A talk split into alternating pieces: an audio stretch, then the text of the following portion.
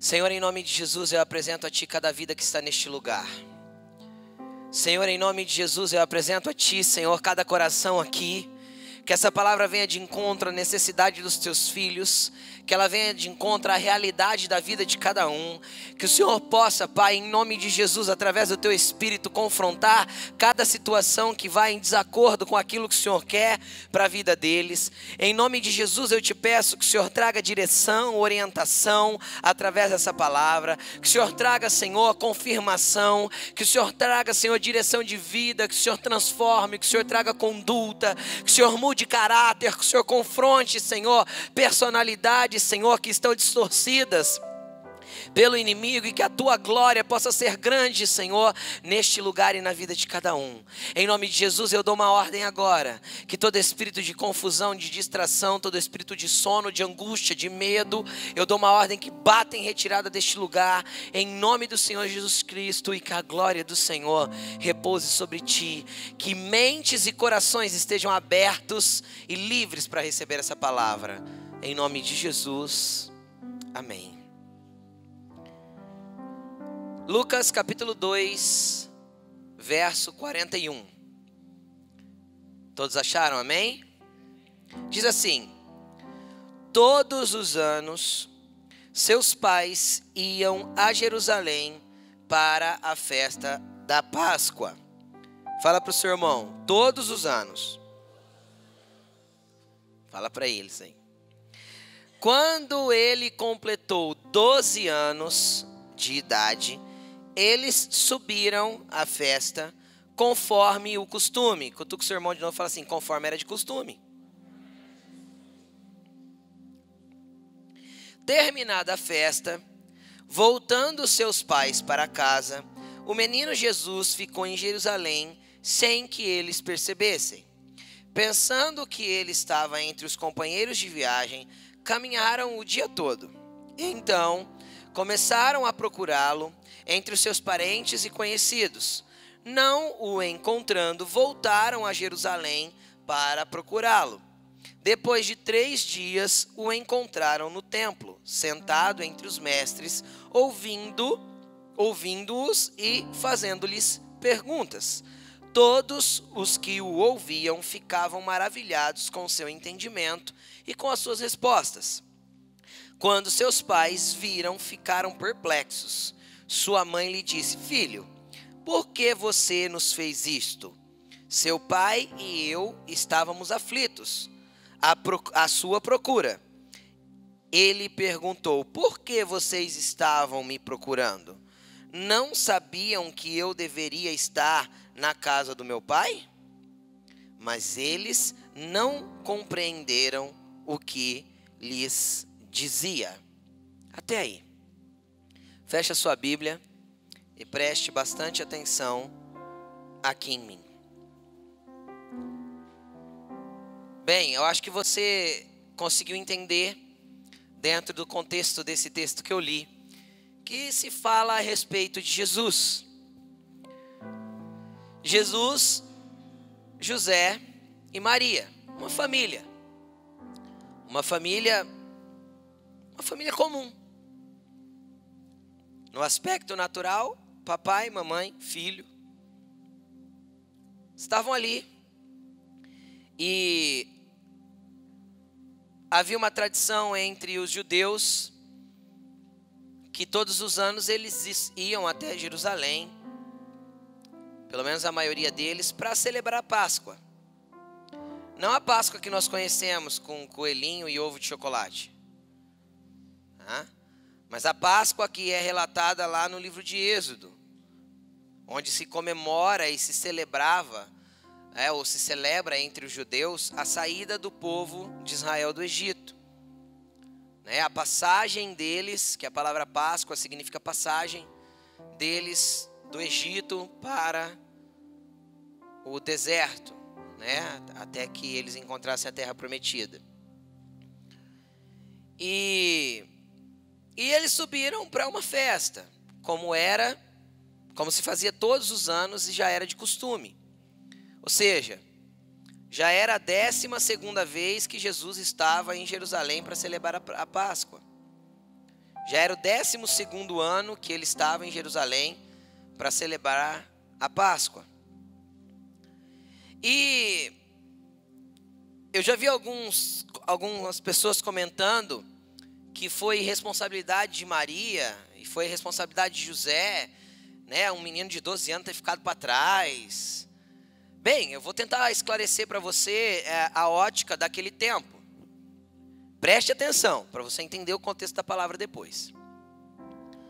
Primeiro, naquele tempo é, de, de Nazaré até Jerusalém, ah, com crianças, que era o caso, era uma viagem de três dias, aproximadamente.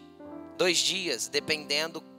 Então tinha que se parar no meio do caminho, fazer um pouso, tá? Para depois ir. Um judeu adulto, né, bem alimentado, fazia essa viagem num dia. Era cerca de 40 quilômetros, 45 quilômetros. Tá? Mas com família não se fazia, eram dois dias de viagem, no mínimo, pelo menos. E aconteceu que já era hábito eles irem, e naquele tempo também, assim como não é diferente hoje, mas havia o perigo dos ladrões, porque na Páscoa se levava ofertas ao Senhor, então todo mundo sabia que o povo estava indo e estava indo muitas vezes com dinheiro. Tá? Com dinheiro, porque às vezes a pessoa levava em bens, às vezes levava em dinheiro, às vezes ela levava o próprio gado ou o fruto da sua colheita, mas às vezes levava em dinheiro, ele vendia e depois recomprava em Jerusalém para ofertar e oferecer ao Senhor. Então era alvo de assaltos. Então as famílias nunca viajavam sozinhas. Era literalmente uma caravana. Saía todo mundo junto para aquela viagem. Para inibir os assaltantes. Por quê? Porque quanto maior pessoa, número de pessoas tinham, mais difícil de ser assaltado. Então, eu acredito que Nazaré era uma cidade pequena. Maria, José e Jesus conhecia exatamente todo mundo daquela caravana, sem exceção. Todo mundo sabia que Jesus era filho de Maria e de José, e acabou, não, não era nada incomum. Acredito eu que, como se fosse comum, se nós fôssemos caminhar o dia inteiro juntos, os homens iam com os homens batendo papo e trocando ideias, as mulheres junto com as mulheres, não é mais ou menos assim? Então eu acredito que nesse contexto, quando eles saíram para ir embora, Maria pode ter pensado, ah, Jesus está com José. E José pode ter pensado o quê? Jesus está com Maria. E foram. Acredito que as crianças também ficavam juntos, porque devia ser uma brincadeira só durante a trajetória, né? A criança tem muito mais energia do que adulto, né? Adulto cansa, criança anda o dia inteiro, está dando risada e brincando. E corre na frente, volta, não é mais ou menos assim? Então era um contexto desse, um contexto familiar, onde várias famílias estavam em comunhão e caminhando ali no trajeto. E de repente chegou o final da tarde. Hora de fazer o que mesmo? Dormir. Sentar, se alimentar e dormir. E aí é a hora que as famílias se reúnem. E quem estava faltando? Jesus. Jesus. Jesus tinha ficado em Jerusalém não estava com a caravana. E a Bíblia diz que Maria e José procuraram com os conhecidos e os parentes e não encontraram. Então eles tiveram que voltar para Jerusalém atrás do menino. Bem, é uma bela história, mas o que, que isso tem com a minha vida, né? E daí? Eu quero começar a fazer você entender algumas coisas. A nossa vida é uma grande jornada. É um caminho que nós temos que, que prosseguir. E nessa jornada da vida, alguns andam com Jesus e outros andam sem Jesus. Alguns sobem a Jerusalém com ele e outros nem vão para Jerusalém. O que, que significa isso? Alguns conhecem Jesus no, no meio da sua trajetória de vida, abrem o coração para Ele, começam a andar com Ele. Vão a Jerusalém, o que é Jerusalém? Significando aí simbolicamente um lugar de adoração. Conhecem esse lugar de adoração, gostam de ir lá. Poderia ser a igreja, poderia ser o teu altar de adoração que você tem que levantar na sua casa todos os dias. A sua Jerusalém particular, onde era o lugar, onde é o lugar que você se encontra com Deus, que você celebra as vitórias na presença dEle.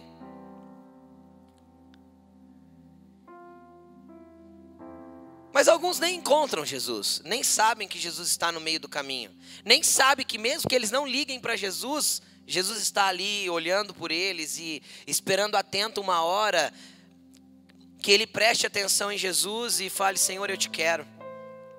Às vezes a caminhada da tua vida até hoje, meu querido, não passou de tropeços, de roubos, de assaltos, de dificuldades, porque você nunca percebeu que Jesus estava tão perto e você nunca clamou por ele.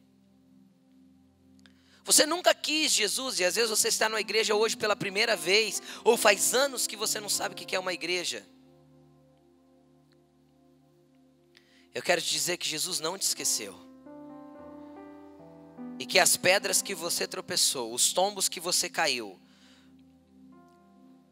as vezes que você olhou para trás, pensou em desistir da tua jornada, os dias que o desejo da morte cercou a tua vida, foi a ausência de Jesus no teu caminho.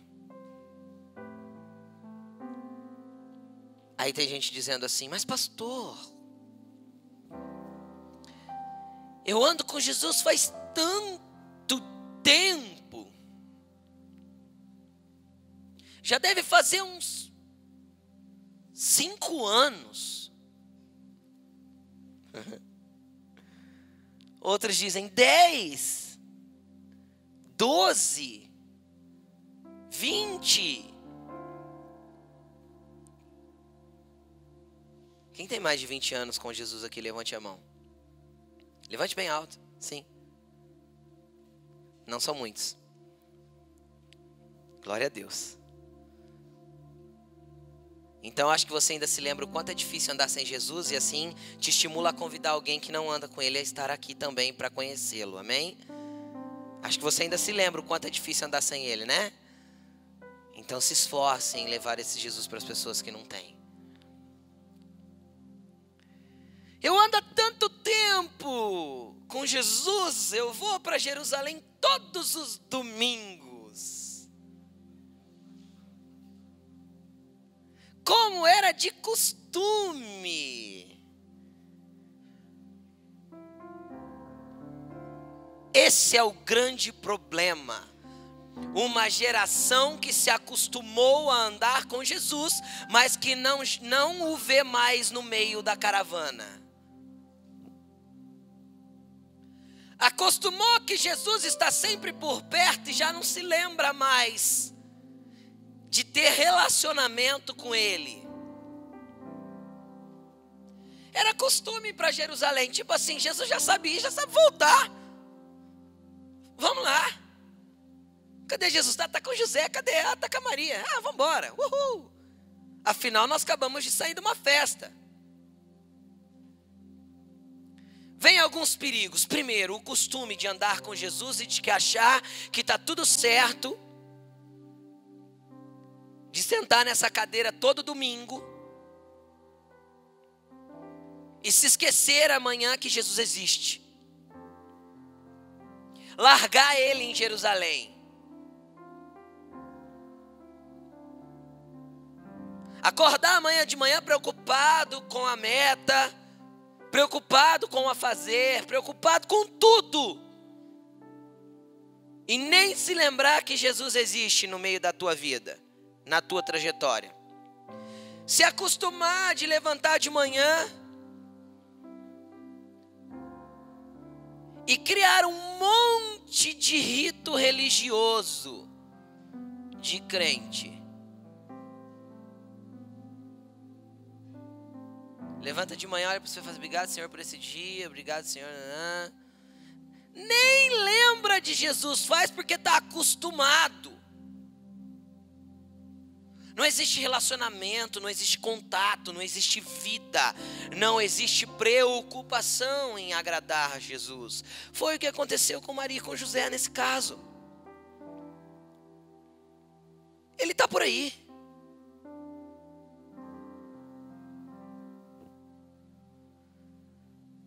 Vai almoçar, Jesus, obrigado por essa refeição.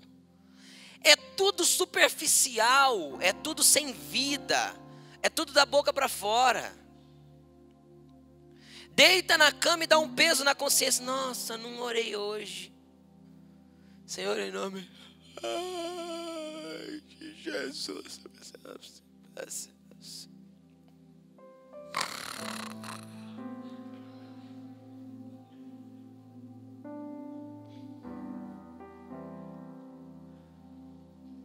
Se acostumou.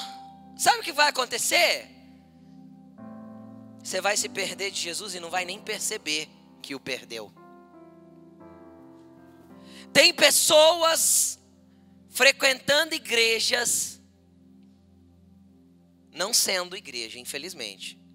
Que para ser igreja tem que estar perto de Jesus. Mas tem pessoa frequentando igreja, sendo um evangélico nominal, escutando o sermão chato do pastor todo domingo,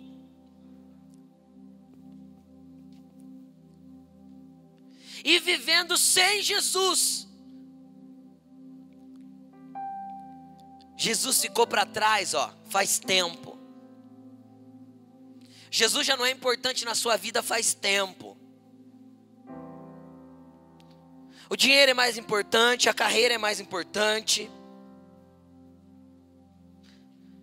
A namorada é mais importante. Afinal, está apaixonado, né? Os filhos são mais importantes, o carro é mais importante. Tudo é mais importante do que Jesus e tudo é antes dele. Então, Jesus ficou lá em Jerusalém, querido, e você está no teu caminho sozinho. E pensando que Jesus está ali com você. Só que você se desviou dele, largou ele para trás faz tempo.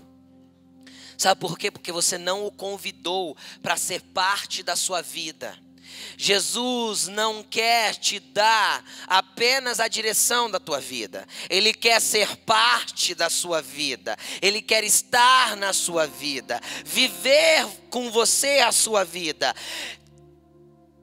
o tempo todo, em todo tempo, em todos os momentos, e não dá para separar a tua vida de Jesus e Jesus da tua vida. É isso que Ele quer ser aí em você. É isso.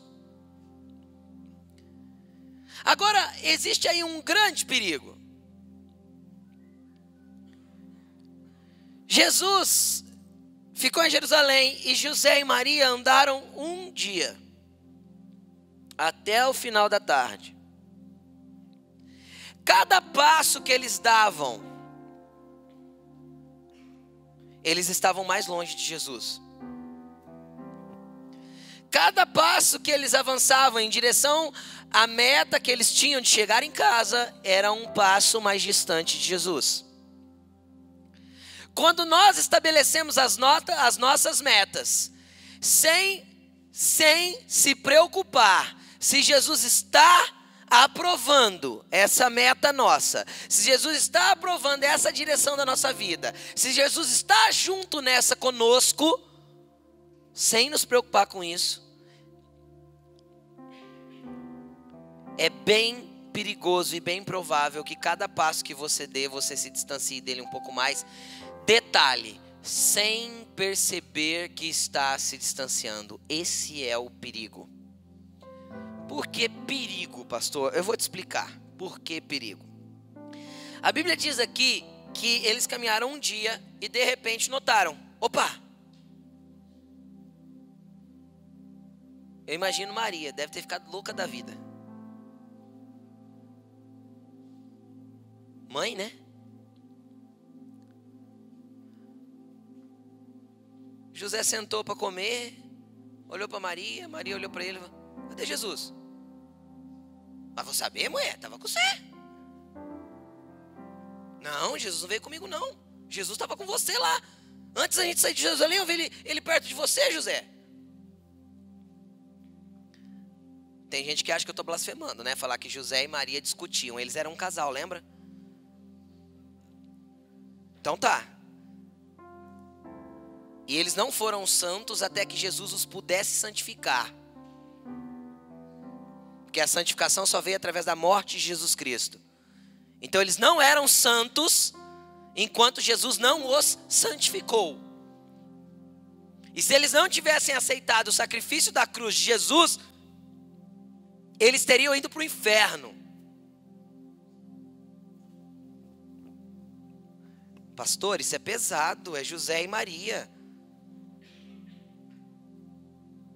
São pessoas, querido. Foram bem-aventurados, escolhidos por Deus. Eu falo que, quer dizer, a missão deles foi incrível. Quem me dera que Jesus me desse uma missão desse tipo. Imagina José orando. Foi o único cara que pôde falar assim com Deus: Deus, preciso falar com o Senhor a respeito do nosso filho. Você tem ideia do que, que é isso? Uau!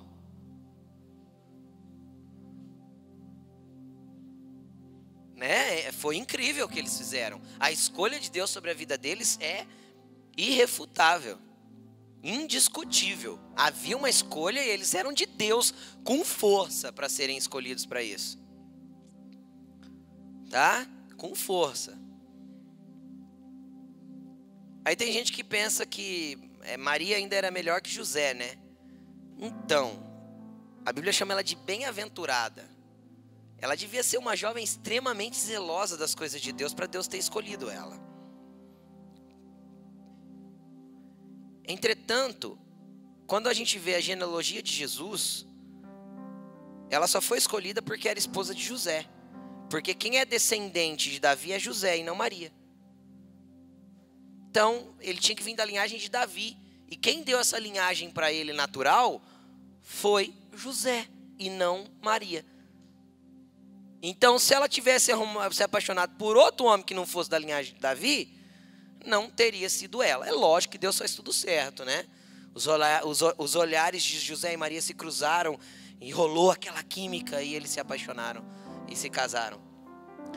Porque Deus tinha um plano, né? É óbvio. É óbvio. Mas eu fico imaginando ali o, o, conflito do casal, o filho mais velho do casal. Aí tem gente que pensa, tem gente que pensa que eu estou blasfemando de novo. Maria não ficou a vida inteira virgem? Não, querida. A Bíblia diz assim: José não dormiu com ela até que Jesus nasceu. E ele foi um cara corajoso disso, um cara macho. Porque casar com uma mulher e ficar nove meses sem ter relação com ela até que o menino nascesse, ele tinha que ser muito homem. Muito de Deus ele tinha que ser, eu volto a falar. Mas depois que Jesus nasceu, filho, ele, ele tirou todo o tempo atrasado. Fez mais seis, cinco ou seis homens e mais um monte de mulher, que a Bíblia não fala quantas são. Né? Era aquela escadinha assim. Às vezes a, a, a, a briga foi ainda essa, né? Eu tô cuidando de três, José. Três menores, você não consegue te cuidar de um maior. Pelo amor de Deus. Né? Imagina a, discussão. E foram, procuraram Jesus. Não acharam, foram nos parentes, nos amigos. Né? Acredito que foram lá, sei lá se eles estavam em tendas ou se arrumaram uma hospedaria, foram de quarto em quarto. E, Jesus está aí com vocês? Não, e não, e foram, e bateu aquele desespero. Aí vem o perigo. Quando a gente percebe que a gente entrou num caminho que Jesus não está, bate o desespero. Aí a gente bate a mão na testa e fala: por que, que eu não perguntei para Jesus antes? Por que, que eu fiz isso sem orar?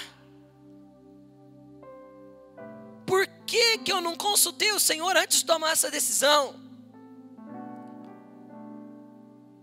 Ou pior, tem gente que dobra o joelho e vai lá. Ai, Senhor, por que, que o Senhor permitiu isso? Eu vou na igreja todo domingo, sou fiel, dou dízimo.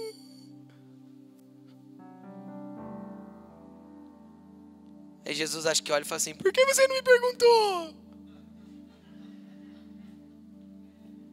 Você não pergunta para ele, querido, ele não pode responder.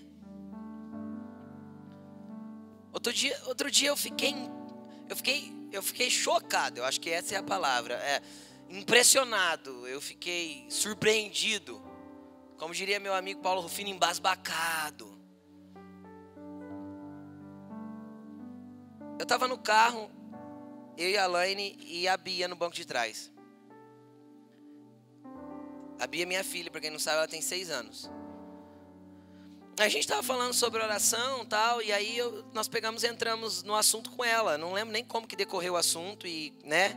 Aí eu olhei para ela e falei assim: é, a gente estava falando de oração e ela falou: Eu oro todo dia. Falei: Ah, é? Você ora? Ela falou: Eu oro. Aí eu falei assim para ela: Ó, quando você orar, você não precisa só falar com Jesus, você pode perguntar as coisas para ele também. Ela falou assim: Eu sei. Aí eu falei: Ah, é? Você sabe? Ela falou: Sei. Eu falei assim: E você pergunta as coisas para ele? Claro que eu pergunto. Mas o que, que você pergunta para ele? Ela falou: Tudo que eu quero saber.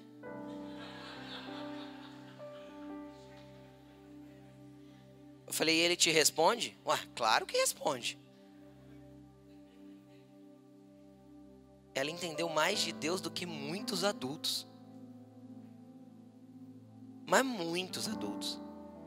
Onde você ora, Bia? Ah, eu oro no intervalo, que ela tem hora de descanso na escola. Eu, eu oro na hora do descanso, que às vezes eu não tenho nada para fazer, eu fico falando com Jesus. E eu peço para ele me ajudar nas coisas da escola, e tem vezes que ele até me ensina como eu tenho que fazer.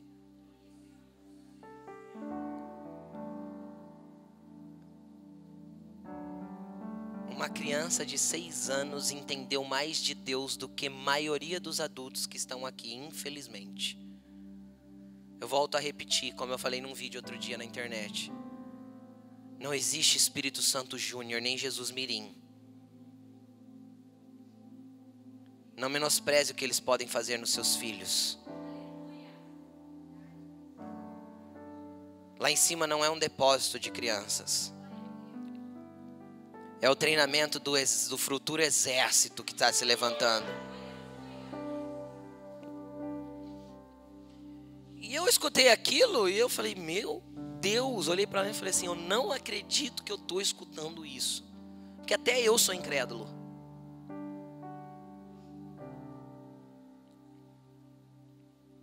E é justamente isso.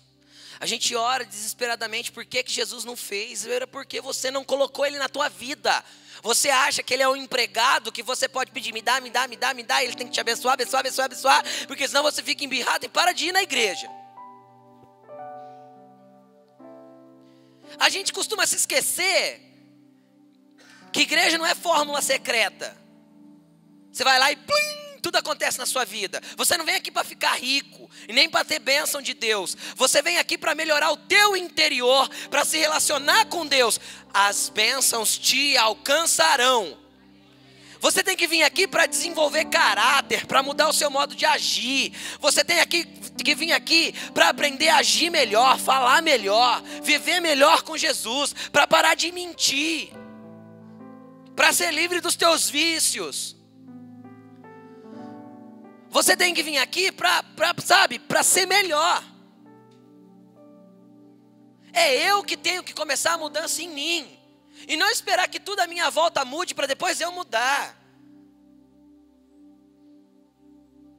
Que as pessoas que só querem as mãos do Senhor, infelizmente, não vão conseguir ver a face dele um dia. Não vão. Porque as mãos dele estão estendidas para abençoar. Só que o meu alvo, o teu alvo tem que ser a face dele, vê-lo como ele é e entrar num relacionamento íntimo e pessoal com ele, a ponto dele olhar e falar o que ele falou para os seus discípulos: Eu não chamo vocês mais servos, escravos, porque agora vocês são meus amigos.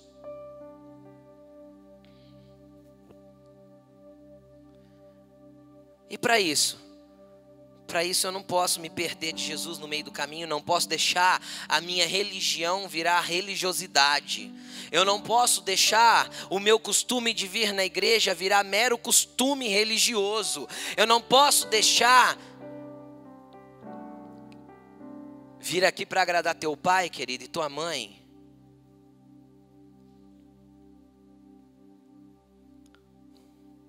Eu espero que um dia a palavra entre no seu, entre no seu coração se você vem aqui só para isso. E que você se posicione em Deus. É o que eu espero. Qual que era o perigo deles esquecerem Jesus para trás? Simples. Eles viajavam em caravana por quê mesmo? Porque era mais seguro. Aí chega no fim da tarde, escureceu. E aí onde Jesus ficou? Em Jerusalém. E aí o que eles fizeram? Olha que seguro que é andar sem Jesus. Tiveram que largar a caravana, deixar os filhos mais novos com alguns parentes para cuidar, que eles não iam voltar com as crianças de noite. E se arriscarem e andarem quase a noite toda, ou pelo menos 5, 6 horas daquela noite, porque eles eram dois adultos, andavam mais rápido, para voltar para Jerusalém para procurar Jesus. Um dia de caminhada, sem prestar atenção em Jesus,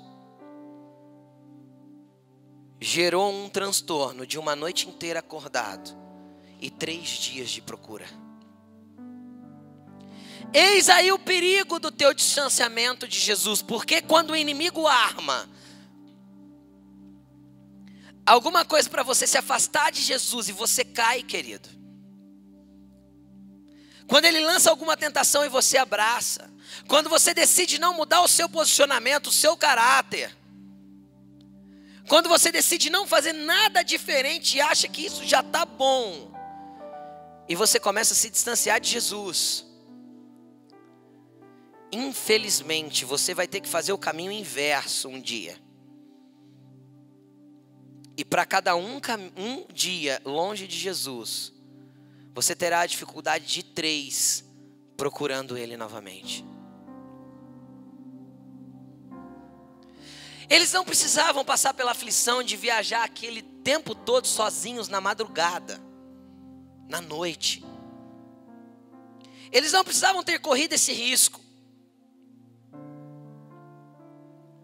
Eles não precisavam ter que voltar atrás e reconstruir tudo. Mas eles precisaram. Precisaram porque tinha alguém que, apesar deles não terem percebido por causa do costume, da tradição, era alguém que eles amavam e queriam por perto. Eu não sei o quanto você se distanciou de Jesus, eu sei que hoje Ele te espera sentado no lugar que Ele sempre está eles procuraram em todos os lugares e não foram no templo. E quando chegou lá, Jesus olhou para eles e falou assim: Mas por que vocês estavam me procurando? Onde vocês acham que eu tinha que estar? Na casa do meu pai.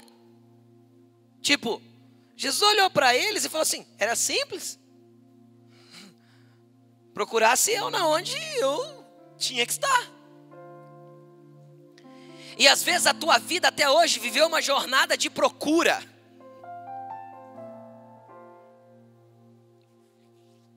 Em outras religiões, a tua vida viveu uma jornada de procura. Em lugares onde Jesus não está.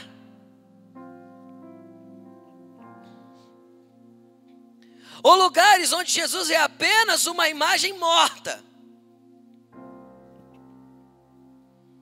Sem vida, morta pela religiosidade daquele lugar.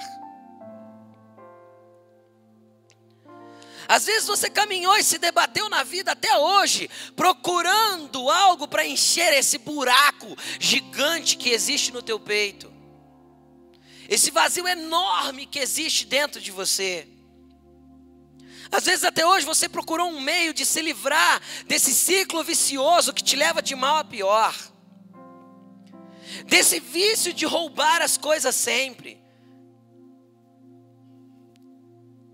Às vezes até hoje você andou para lá e para cá procurando um meio de se livrar desses pesadelos que te incomodam todas as noites.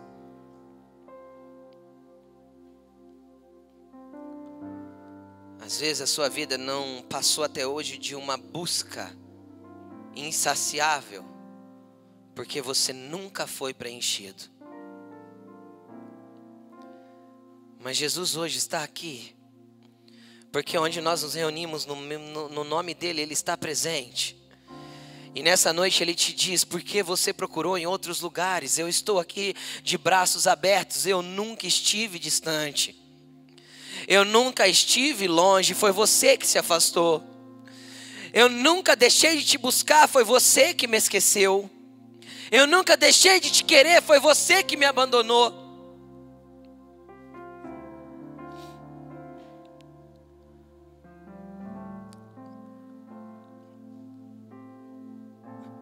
Mas como ele mesmo disse no livro de João,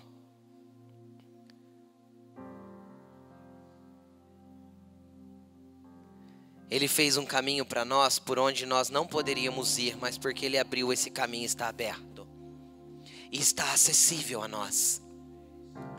Aquele caminho de três dias de procura, hoje Jesus construiu um caminho de atalho para você até Ele. Um caminho que leva você direto ao lugar que Ele está, a sala do trono, a presença dEle, aonde Ele quer mudar todo o contexto da sua vida, mudar todo o contexto da sua história, mudar tudo.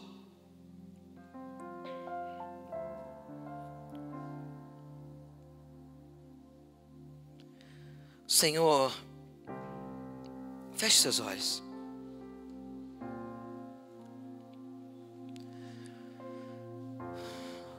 O Senhor te pergunta nessa noite: será que você não percebe? Será que você não percebe que a tua vida até hoje assim não deu certo? E essa direção que você está indo só está ficando mais distante de mim?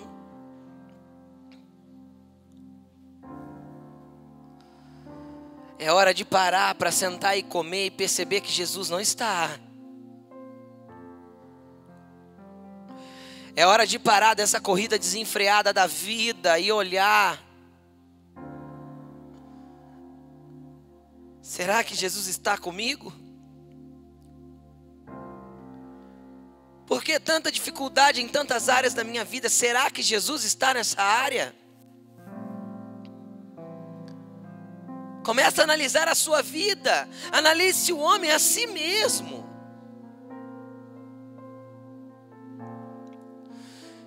Eu faço isso constantemente. Eu entro no quarto para orar e falo: Senhor,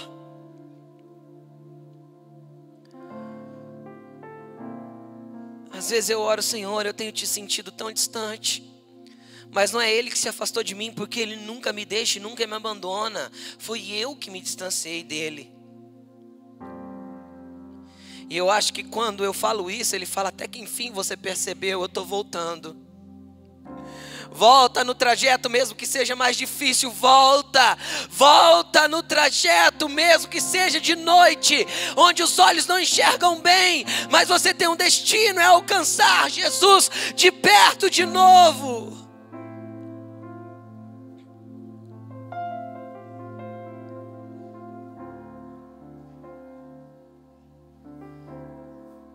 Jesus te quer, querido.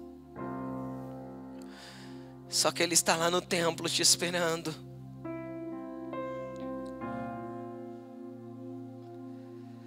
Ele está lá no templo te esperando. Jesus te quer do jeito que você é. Jesus queria Maria e José. A Bíblia diz que ele continuou sendo um filho obediente e cresceu em graça e sabedoria. Jesus ainda te quer. Só que Ele te quer no lugar certo. Ele quer te encontrar no lugar certo. Porque Ele quer começar a jornada da sua vida com você. Feche os seus olhos, eu quero te convidar a se colocar de pé nessa hora.